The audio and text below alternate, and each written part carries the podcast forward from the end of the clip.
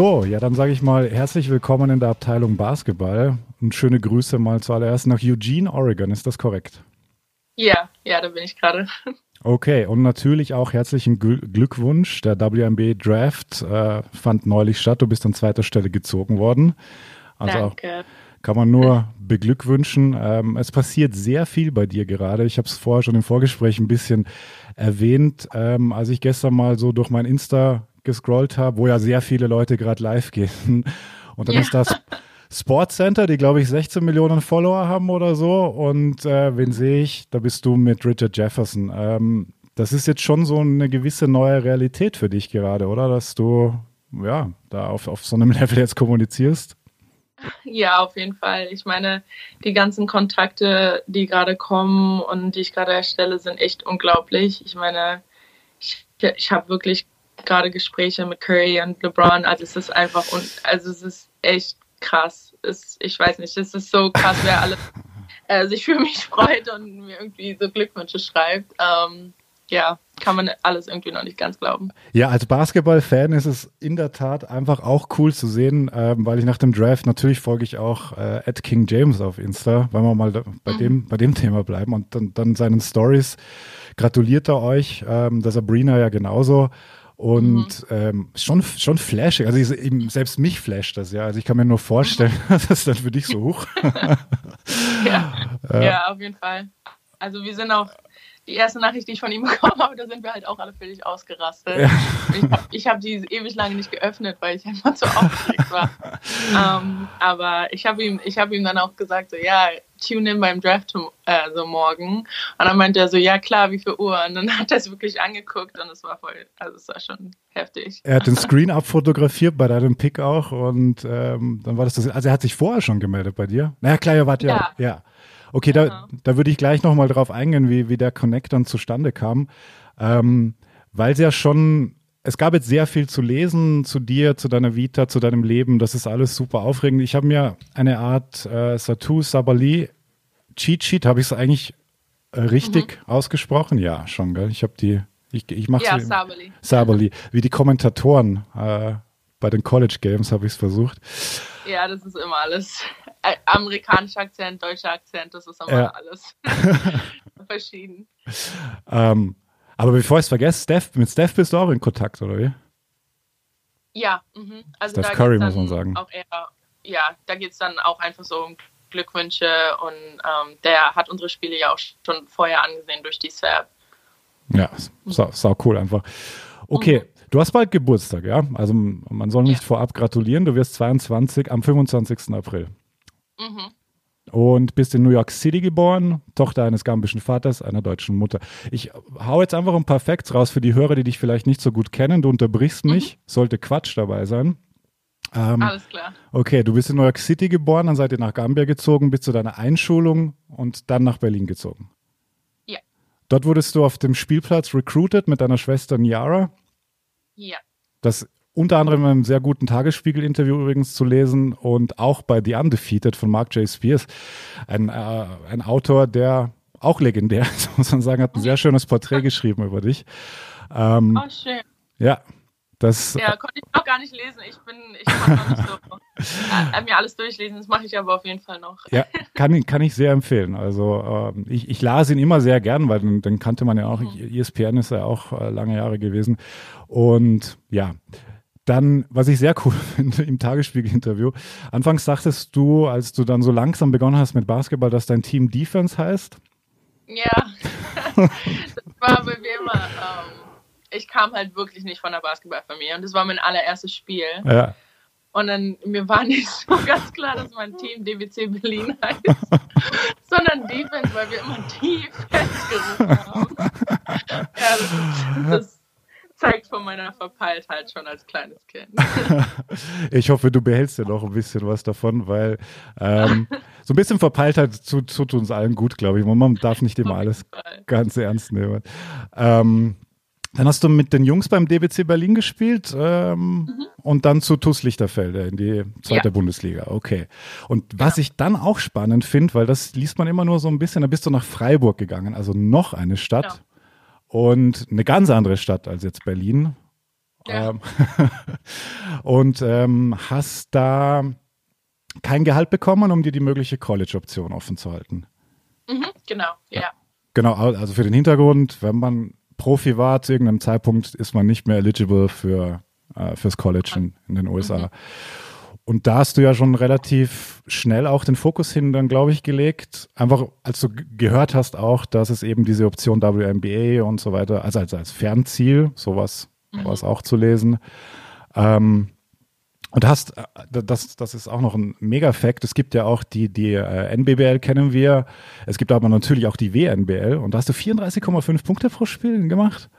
Ja, weiß ich gar nicht, ja? aber also es waren, ne, das ist vielleicht ein bisschen viel, das war, ja, das pro Spiel hört sich schon ein bisschen sehr, sehr hoch an, aber ähm, also über 20 auf jeden Fall ja. immer, ja. Was war denn dein Career High, fragen wir mal so?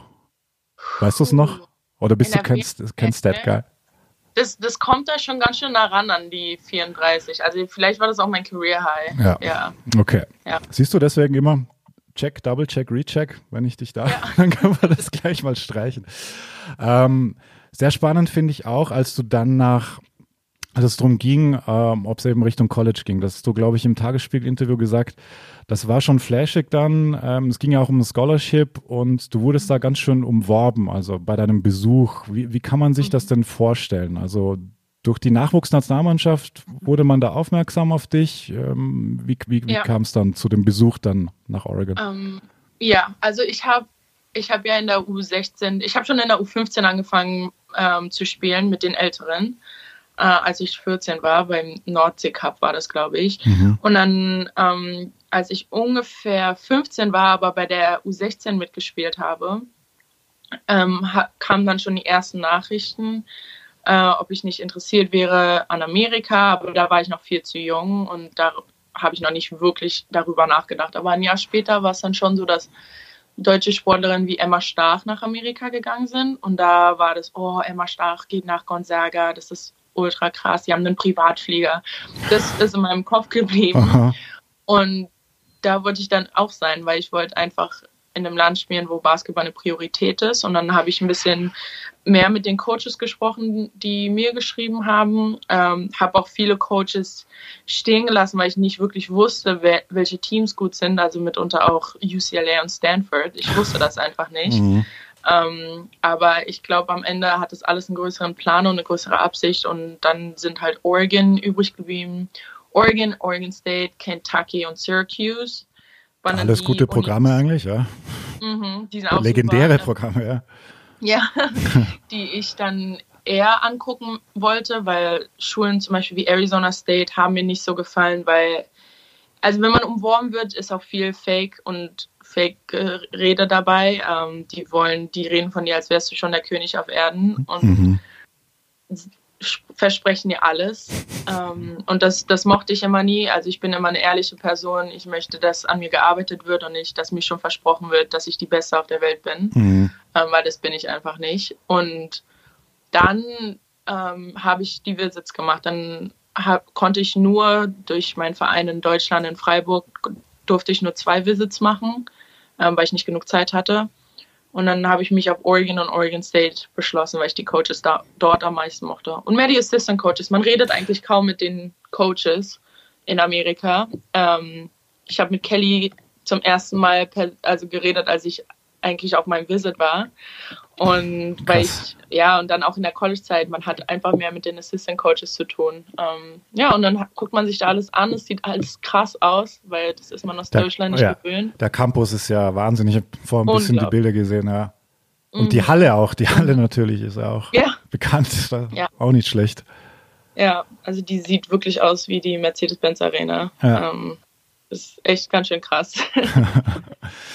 Ähm, ja, dann hast du dich für Oregon entschieden, auch ein, eine schöne Gegend. Ja, ich meine, Eugene, äh, hast du auch zu Richard Jefferson gestern gesagt, man kann jetzt nicht so viel machen, wenn jetzt äh, ist ja alles zu. Also da haben wir noch gar nicht drüber gesprochen, was vielleicht auch ganz gut ist, weil man muss nicht immer mhm. über, ja, betrifft uns alle, wir wissen alle, man kann gerade ja. nicht so viel machen.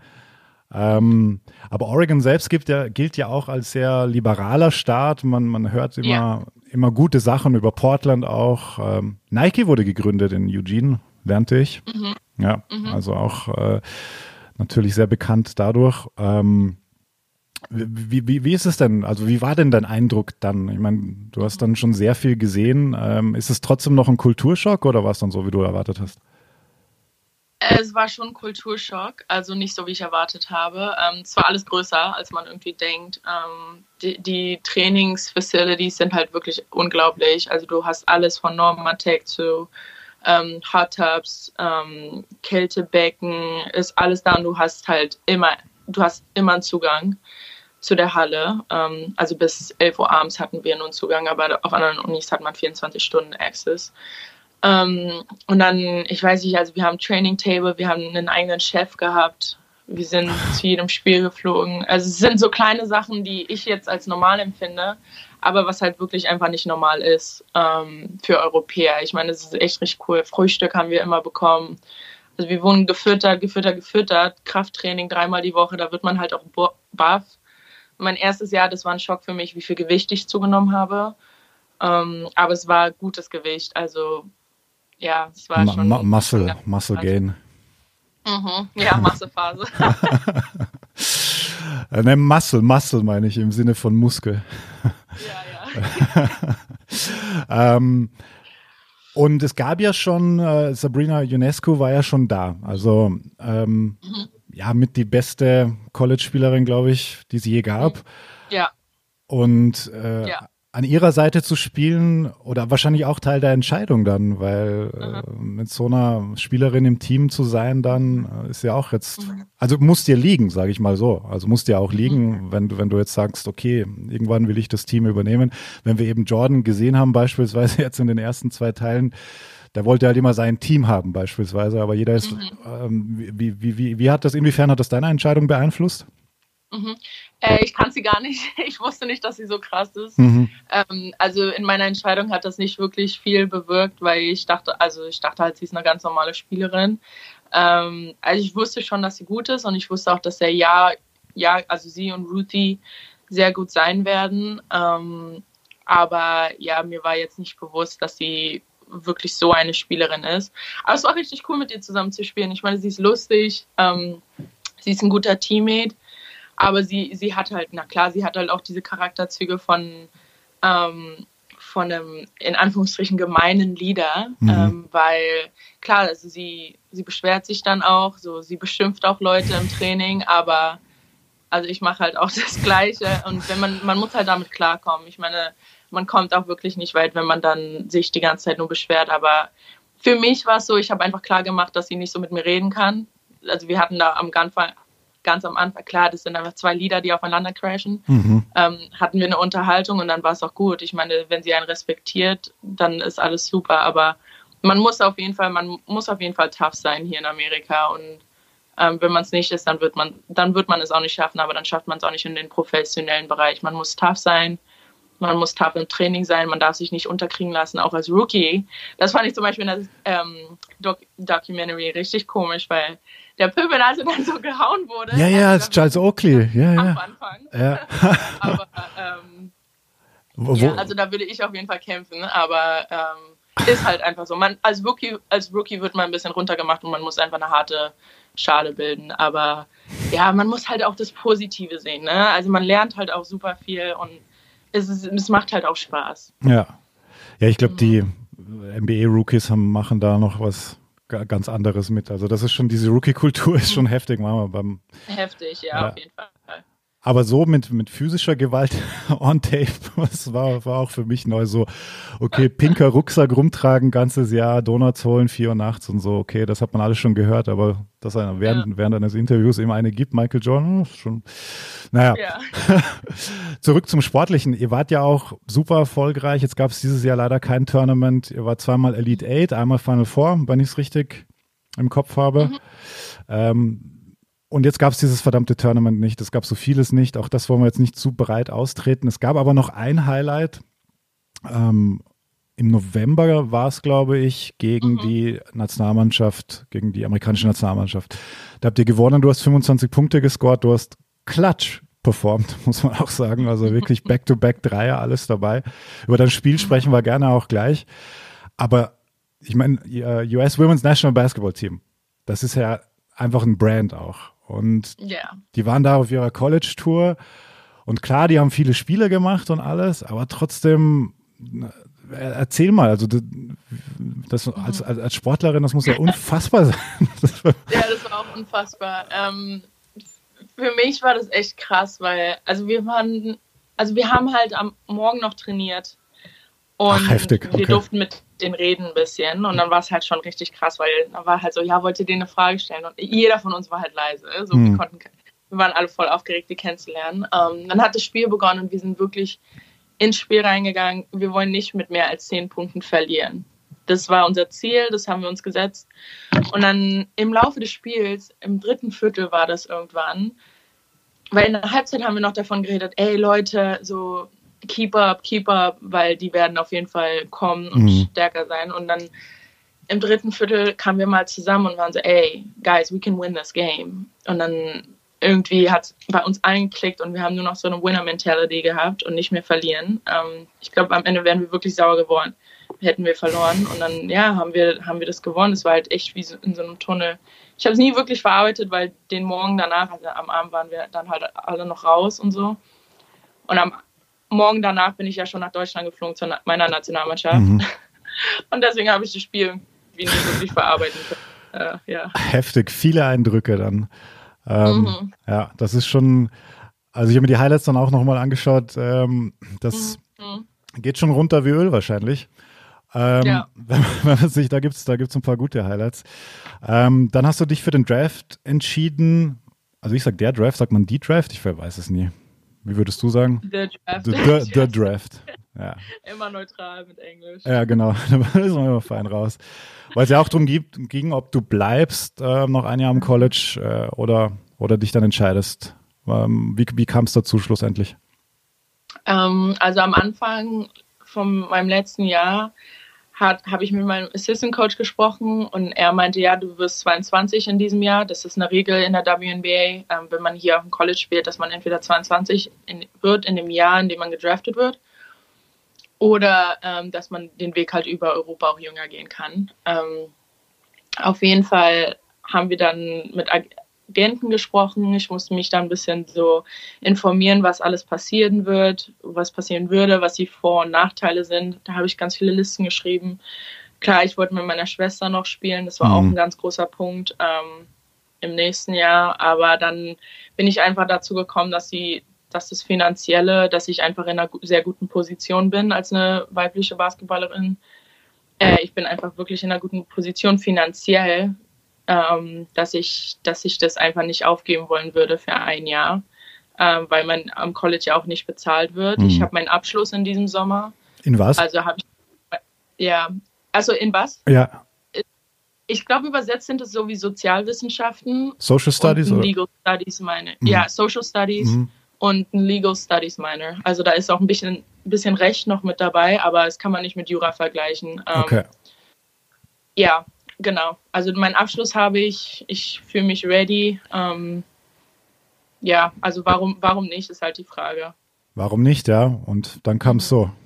With the second pick in the 2020 WNBA draft, the Dallas Wings select Satu Sabali from the University of Oregon.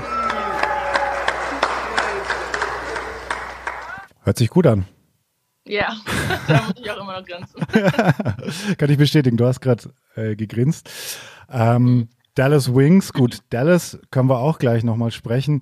Die, es war ein virtueller Draft, natürlich hat man sich vielleicht auch anders vorgestellt. Trotzdem der Moment selbst, man hat, man hat ja dann gesehen, du warst da mit deiner Familie. Wer, wer war das denn aller? Also, wenn, wenn, wenn konnte man da sehen in dem Clip? Äh, also in dem Clip konnte man meinen kleinen Bruder Lamin sehen, meine Schwester und mein Assistant Coach Mark, der wie Mentor, Mentor für mich ist. Mhm. Und am Ende hatte ich auch meine, äh, meine Mitbewohnerin reingeschrieben. Aber genau, die, die Leute kann man auf dem Clip sehen. Ja, sehr cool. Also ihr seid, ihr seid zu siebt, oder? Sieben Geschwister seid ihr? Ja. Okay. Mhm. Und weil du es genau. vorher erwähnt hast, deine Schwester ist auch bei den Oregon Ducks, war jetzt aber mhm. zwei Jahre wegen einer Knieverletzung raus. So, mhm. ja, okay. Genau, ja. Das heißt, ihr konntet nicht zusammenspielen? Ja, genau. Wir haben uns Super, echt bitte.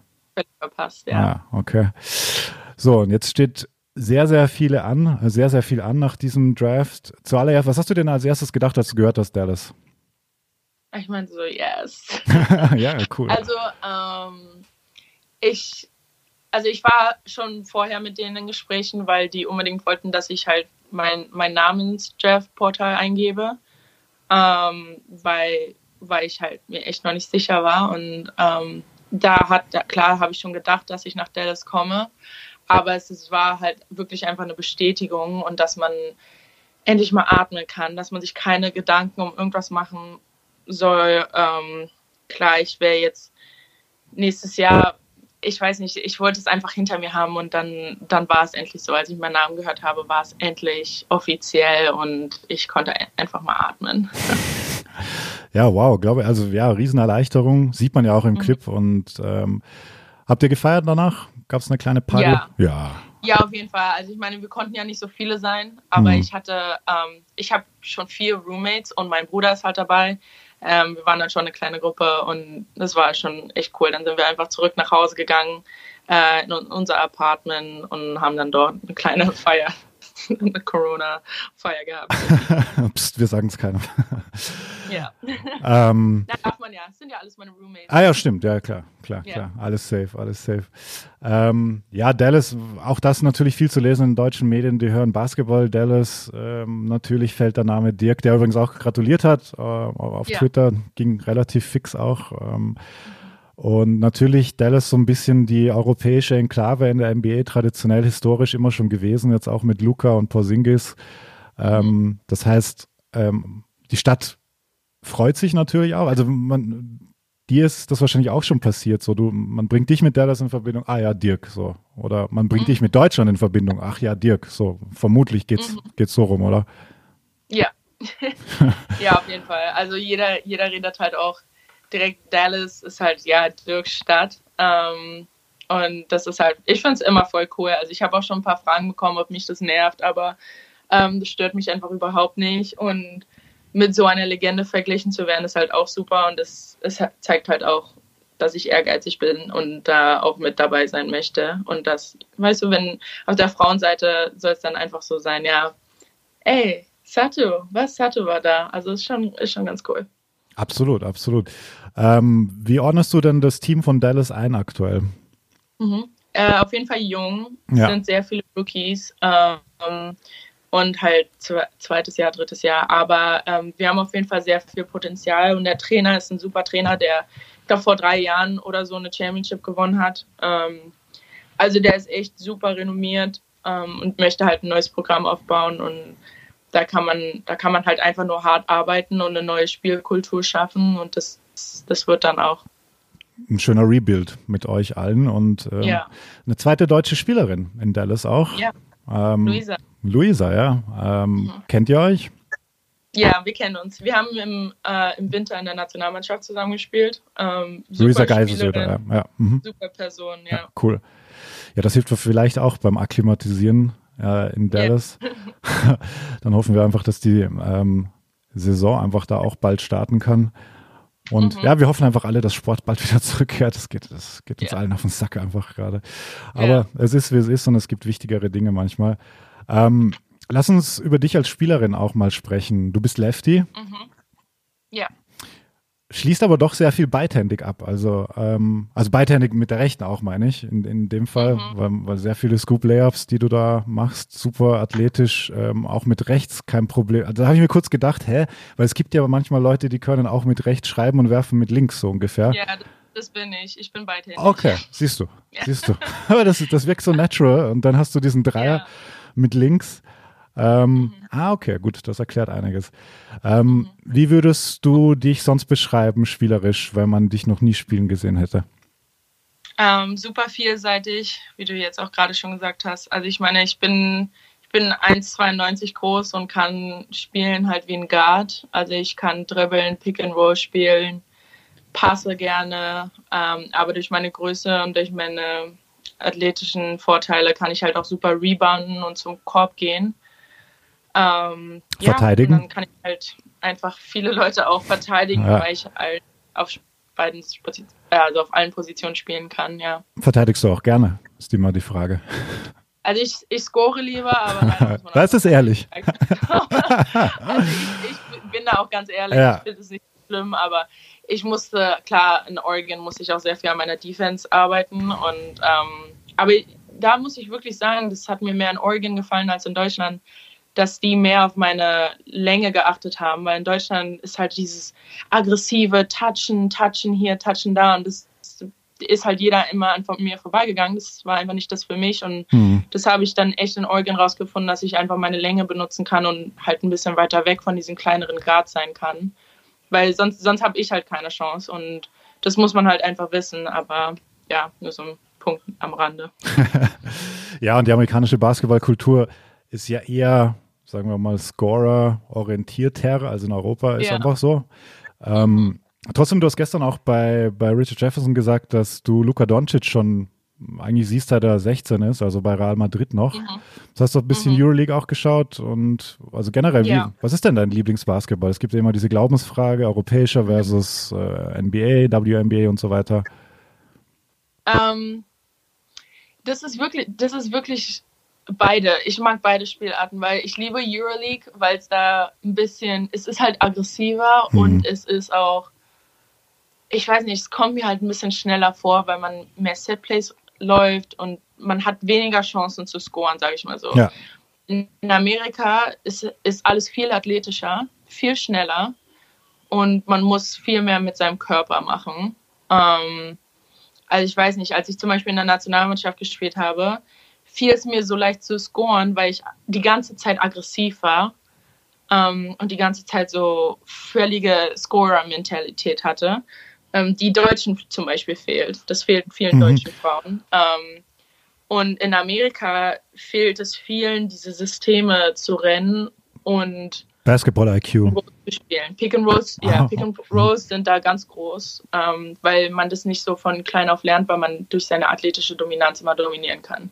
Hm. Also ich mag beide Spielarten. Mir, mir gefällt beides, aber ich kann mir echt vorstellen, dass wenn man, wenn man jetzt nur in Amerika gespielt hat, dass es dann in, Amerika, äh, in Europa ein bisschen zu sta so stagniert ist. Ähm, aber auf jeden Fall beides gute Spielarten. Ja, und ähm, welche Spielertypen haben ähm, äh, an welchen hast du dich dann so orientiert? Oder wer waren deine Lieblingsspieler, als du, als du aufgewachsen bist? Mhm. Ja, Lieblingsspieler waren immer, immer Männer. Derrick Rose, ähm, weil ah. ich auch immer nur Männer kannte. Derrick Rose fand ich immer super. Ähm, ja, klar, LeBron. Äh, dann das erste Mal College, als ich geguckt habe, Jaleel Okafor. Uh, Aber dann. Tragisch, ähm, fast tragisch. Yeah, ja, mhm. auf jeden Fall. Ja. Ähm, aber dann, als ich älter geworden bin, habe ich halt auch Frauenbasketball immer mehr geliebt, weil ich das das erste Mal sehen konnte und mich halt auch mit denen identifizieren konnte. Ich, ich meine, ich springe nicht hoch über zwei Leute und danke. Das ist einfach nicht, das ist einfach ein Fakt. Und dann habe ich mir Leute wie Candice Parker und Maya Moore angeguckt die ganze Zeit und wie die sich aufposten, wie die scoren. Ähm, das ist einfach besser anzuschauen und das, das hat mir auch wirklich sehr viel geholfen. Mhm. Das heißt, du würdest auch empfehlen, weil ähm, es ist ja schon so, WNBA in, äh, gefühlt in Amerika wird immer größer ähm, mhm. und hat einfach mehr Präsenz. In Europa ist es immer noch, äh, wie man weiß, einfach, also ne, sagen wir so, in Deutschland.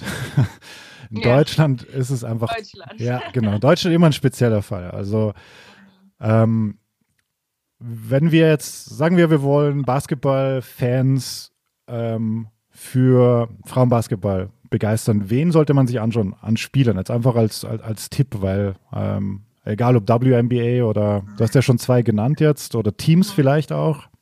Mhm. Also ich würde ich würde wirklich einfach lokal anfangen. Ich würde in Berlin anfangen äh, und mir, aber Berlin hat jetzt eine zweite Liga, mhm. ist es im Frauenbasketball. Ja. Die würde ich mir anschauen gehen. Ich würde meine, meine Kinder nehmen und die zu den Spielen hinbringen. Ähm, dann, wenn die ein bisschen älter sind und halt alleine gucken können, würde ich auf jeden Fall immer Highlights vom College zeigen. Ähm, jetzt als mich einfach mal zum Beispiel zu nehmen, ich würde meinen Namen bei YouTube eingeben und dann kann man tausend Videos angucken. Kann ich bestätigen? Ähm, und dann, wie bitte? Kann ich bestätigen, ja.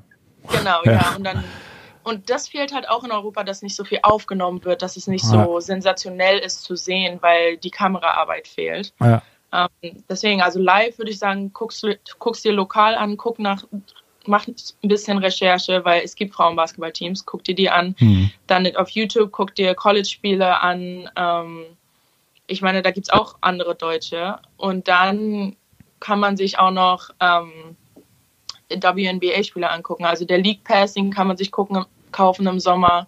Habe ich im Sommer auch Spiele angeschaut und das, das hilft einfach. Es hilft wirklich, wenn man mehrere Facetten vom Basketball anschaut. Absolut, absolut. Und äh, wer ist die beste Spielerin aller Zeiten, deiner Meinung nach? Die beste Spielerin, mhm. wahrscheinlich Diana Taurasi. Okay. Die hat das Komplettpaket und hat auch in Russland tausend Meisterschaften gewonnen und ja, auf jeden Fall.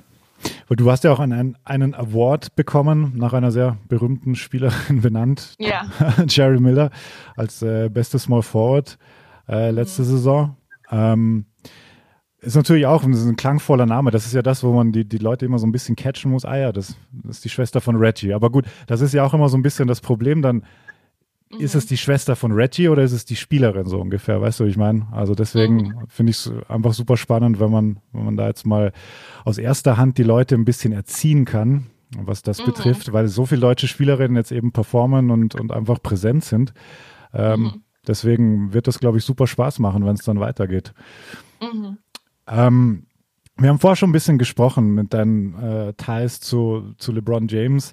Man hat dich auch gesehen mit dem, mit dem T-Shirt, äh, mehr als ein Athlet.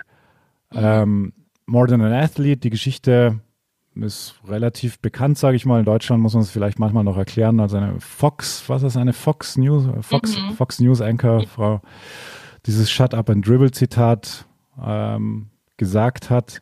Und dann entstand da so eine kleine Bewegung, also eine kleine Bewegung, bei LeBron ist nichts klein, deshalb. äh, ähm, yeah. Wie, wie, wie kam es denn dazu? Also, dass du, äh, das, das ist ja schon ein bisschen länger jetzt, oder? Mhm. Ja, also das ist jetzt, glaube ich, anderthalb Jahre her oder so. Mhm. Oder war das in meinem Freshman Year? Ich weiß, bin mir nicht mehr so sicher, wann das passiert ist.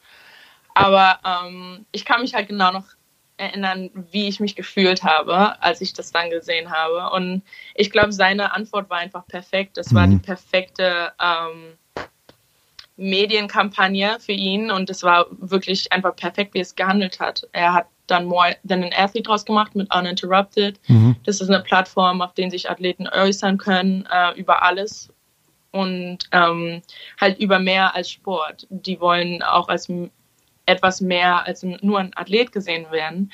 Äh, und ich habe auch schon so viele, weil ich bin, ich äußere mich sehr oft sozial kritisch. Ähm, rassistische Ideologien, also hasse ich komplett. Ich poste alles auf Instagram, bin auch sehr offen darüber. Und da kriegt man auch oft Nachrichten, ja, ähm, Yukon hat das nicht gemacht und deswegen gewinnen die alle Meisterschaften, sowas halt, ne? So. Okay. Also es gibt einfach dumme Kommentare, aber das soll einen nicht abkriegen. Und dann finde ich es halt echt cool, dass ich jetzt mit denen zusammenarbeiten kann, diesen Hoodie entworfen konnte. Ähm, also ich habe den halt mitdesignt mit denen, die Stoffe ausgesucht und da wird also der Hoodie, der dann auch auf, auf den Markt geht, der wird noch ein paar kleinere Details haben. Cool, also mit, mit, dem, mit dem deutschen Spruch drauf ja. sozusagen. Ja, genau. Also das ist also dein Ding, mehr als ein mhm. Athlet, mhm. ja. Sau cool. Ja, also es wird echt richtig cool, ich freue mich drauf und das ist echt eine coole Zusammenarbeit und da, ich glaube, das verbindet halt mich und LeBron und dadurch hat er es irgendwie cool gefunden. Ja. wann, wann kommt der Hoodie denn? Äh, das wird wahrscheinlich im Mai rauskommen. Okay, sehr cool. Du hast auch irgendwann gesagt, ich glaube, das war auch bei Mark J. Spears, ähm, das passt einfach auch so gut zu dir, weil du eben mehr sein willst als eine Athletin. Ähm, dass du eben interessiert bist an mehr als Basketball, an, an äh, jeglicher Kultur, auch durch deinen Hintergrund natürlich. Und ähm, da war auch die Erzählung, als ihr mal das ähm, äh, in einem Museum wart mit Muhammad Ali Ausstellung und äh, mhm. ah ja, das war in Kentucky. Ja. In Kentucky mhm. war das, okay. Das heißt, ähm, ich meine, es ist immer schwer vorstellbar. Ich muss muss jetzt schauen, wie wir den, den, den Bogen spannen, weil das Thema natürlich in Deutschland auch sehr präsent ist. Ähm, du dann auch erwähnt hast in dem Artikel, dass du es in Deutschland gerade in deiner Teenagerzeit eben auch erlebt hast, ähm, was super schwer ist immer aus meiner Position irgendwie zu beurteilen. Also deswegen kann ich die Frage ja. nur offen stellen einfach. Ähm, ja, klar, klar, ja, immer. Ja. Weil, weil ich es halt so gut finde, dass dann, das ist einfach legit dann. ja. Du ja. weißt, du weißt, wie ich meine. Ähm, ja. Wie, wie, wie kann man sich das vorstellen? Du bist Teenagerin, du bist in Berlin. Berlin ist eine fucking Weltstadt. Ähm, da sind so viele Kulturen präsent und trotzdem erlebst du Alltagsrassismus? Ja, also Alltagsrassismus, also jeden Tag habe ich es jetzt nicht erlebt, auf jeden Fall. Aber es kommt dann äh, die Frage, die Frage, die mich am meisten nervt, ist, ah ja, woher kommst du? Ich so, ja, aus Berlin. Nee, mhm. woher kommst du wirklich? Es wird immer wieder darauf angespielt, dass du keine Deutsche bist, dass du nicht als Deutsch angesehen wirst. Ähm, man möchte immer das andere wissen. Ähm, was, also ich meine, ich sage auch sehr stolz, dass ich auch gambische Wurzeln habe, aber es geht halt wirklich einfach darum, dass dass man immer als nicht deutsch genug angesehen wird. Man, man ist niemals deutsch genug, wenn man schwarz ist. Und es ist einfach, oder türkisch. Ich mhm. meine, es geht auch meinen türkischen Freunden so, ähm, dass mein kleiner Bruder ähm, und seine Freunde im Supermarkt verfolgt werden von der Security, weil die aussehen, als würden die stehlen. Und Fuck. mein Bruder stillt nicht. ist einfach so. Ähm, dass, wenn wir im Zoo sind, muss ich von irgendwelchen älteren Herrschaften mir anhören, dass meine kleinen Brüder zurück ins Affengehege gehen sollen. Ach, so komm. Ja, also das gibt alles. Das gibt's alles. Oder dass Leute meine Haare anfassen, einfach so, weil es sich so flauschig anfühlt. Oh, das sieht ja so schön aus. Das macht man nicht. Das macht man nicht. Ich würde niemals einer blonden Frau in die Haare fassen. Ist einfach so.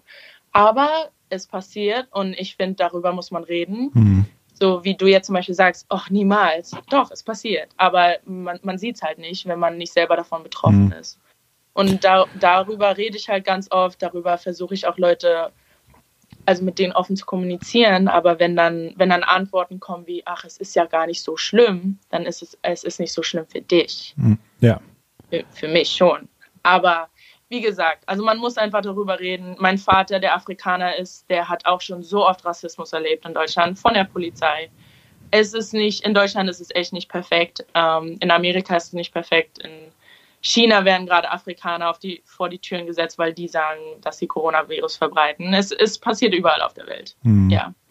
Hattest du das Gefühl, dass es, also ich möchte schon anmerken, natürlich, man, man bekommt es mit in Deutschland. Es ist natürlich ein präsentes Thema. Natürlich bin ich jetzt auch nicht schockiert, dass es passiert. Es ist immer nur so, wenn du es halt so erzählt bekommst. Ähm, mhm. Und was du jetzt auch angesprochen hast, diese Relativierung, ja, es ist nicht so schlimm, ja, aber es ist, mhm. wenn es dich betrifft, dann ist es halt schlimm so. Und das hat, mhm. hat ja kein anderer zu entscheiden. Das wollte ich noch anmerken an der Stelle.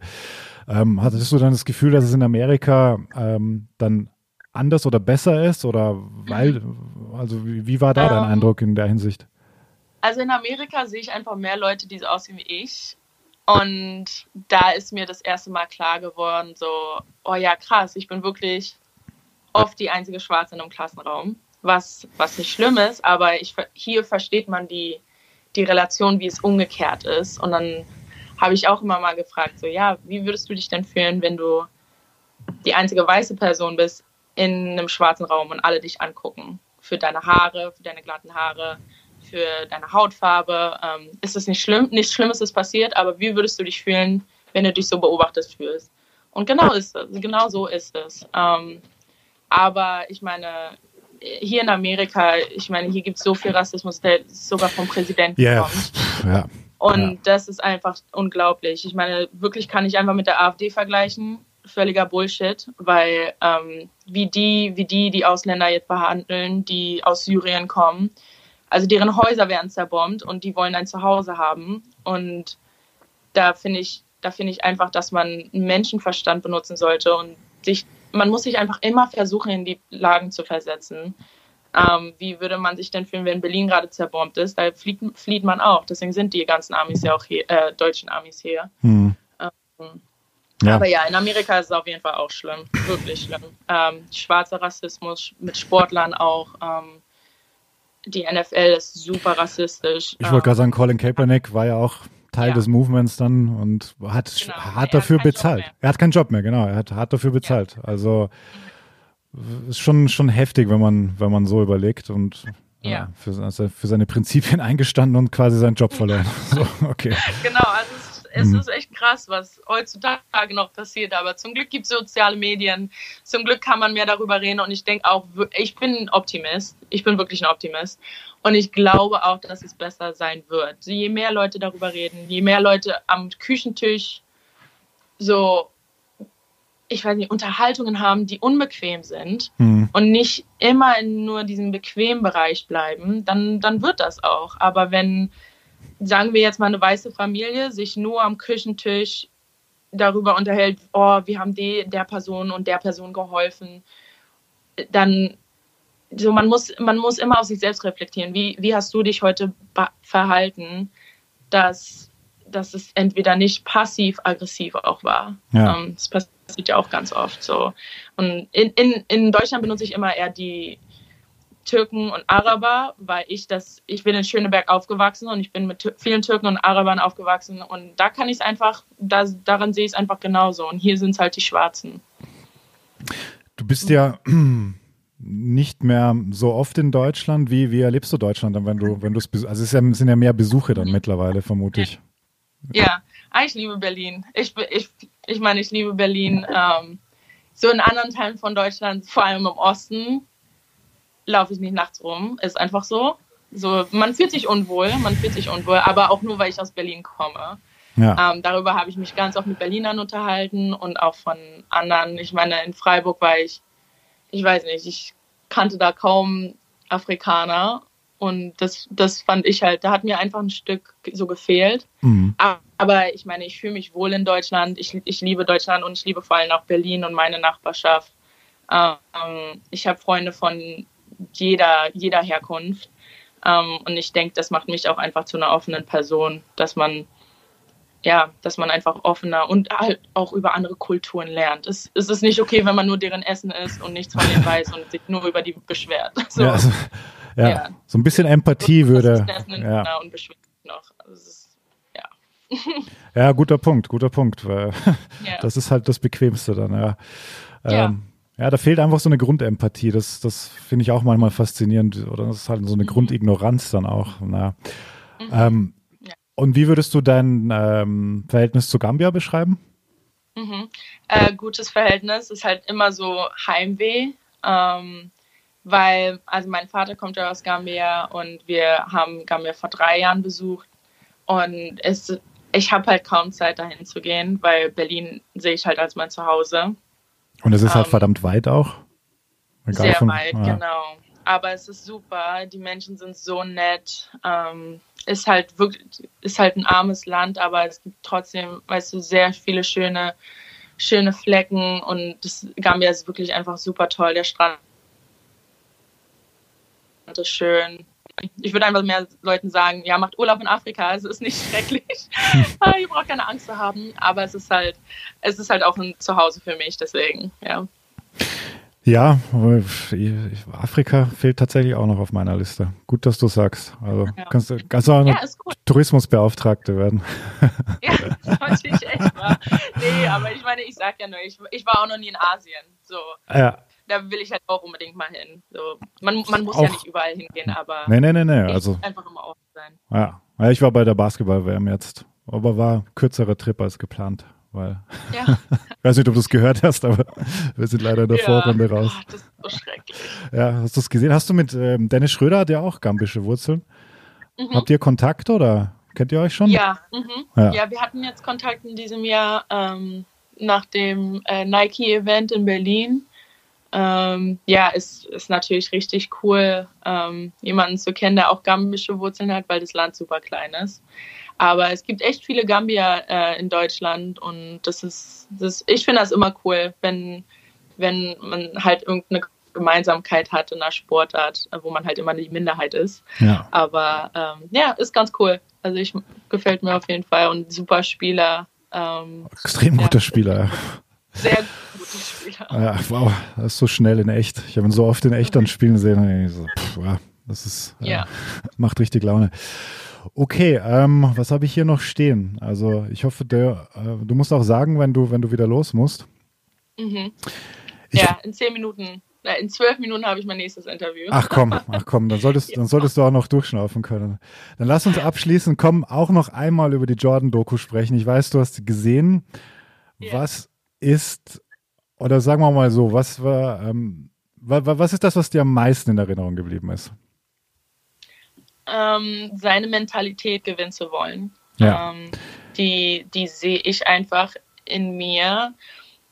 da, da würde ich wirklich einfach Leute sagen, ja, passt drauf auf, wie er da redet und wie man einfach als Leader, also wirklich kommunizieren muss. Man, man muss so eine Dominanz haben und man muss, es ist halt nicht immer nur nett. Man hört sich völlig bescheuert an, wenn man das so sagt und völlig gemein, aber es ist so. Und viele, das, das weiß ich noch von früher, als ich von den Jungs kam und dann zu den Mädchen kam, war das halt so, boah, übertreib doch nicht. Aber man, man muss immer übertreiben, man muss immer hart arbeiten, man muss, man muss im Spiel einfach über, übertreiben und immer One-on-One -on -one spielen den Mädels würde ich sagen, ja, spielt mehr One-on-One -on -One und zockt ein bisschen mehr. Ah ja, guter den, Punkt, ja. Ja, ja und ja. den Typen würde ich sagen, lass die Mädels mitspielen. Ja. Ähm, aber ja, das, das wäre so mein Punkt zu der Doku, dass seine Mentalität einfach echt krass ist. Ja, ja. ja Wahnsinn, gerade in diesen jungen Jahren. Also da als Rookie ins Team genau. kommt und äh, nach mhm. zwei Wochen alle Bescheid wissen, okay, das ist, das ist jetzt ja, der neue so Mann. Der Hustle, das ist schon krass, ja. ja absolut. Satu, ich sage vielen, vielen Dank. Ähm, Danke. Wir harren jetzt einfach mal der Dinge, gehen davon aus, dass wir bald wieder Sport haben können und dann können wir nochmal ein Update machen, wie es so gelaufen ist. Sehr gerne. Die erste Zeit. Ja, würde, würde mich sehr freuen. Ich wünsche dir nur, nur das Beste, gesund bleiben mhm. ähm, und eine gute Zeit. Du bleibst jetzt in Oregon, ja? Also du, ja, also ja. ich bleibe jetzt ein bisschen noch in Oregon, solange ich noch keine Trainingsmöglichkeiten in Dallas habe. Mhm. Ähm, und dann gehe ich halt dorthin, wenn, sobald ich trainieren kann. Okay, alles klar. Dann alles, alles Gute und Dankeschön. hat mich sehr gefreut. Vielen Dank. Grüße aus Deutschland. Und Grüße zurück. Vielen Dank. Ich Mach es gut. Alles klar, ich richte es aus. Wir richten es ja. aus. Okay, cool.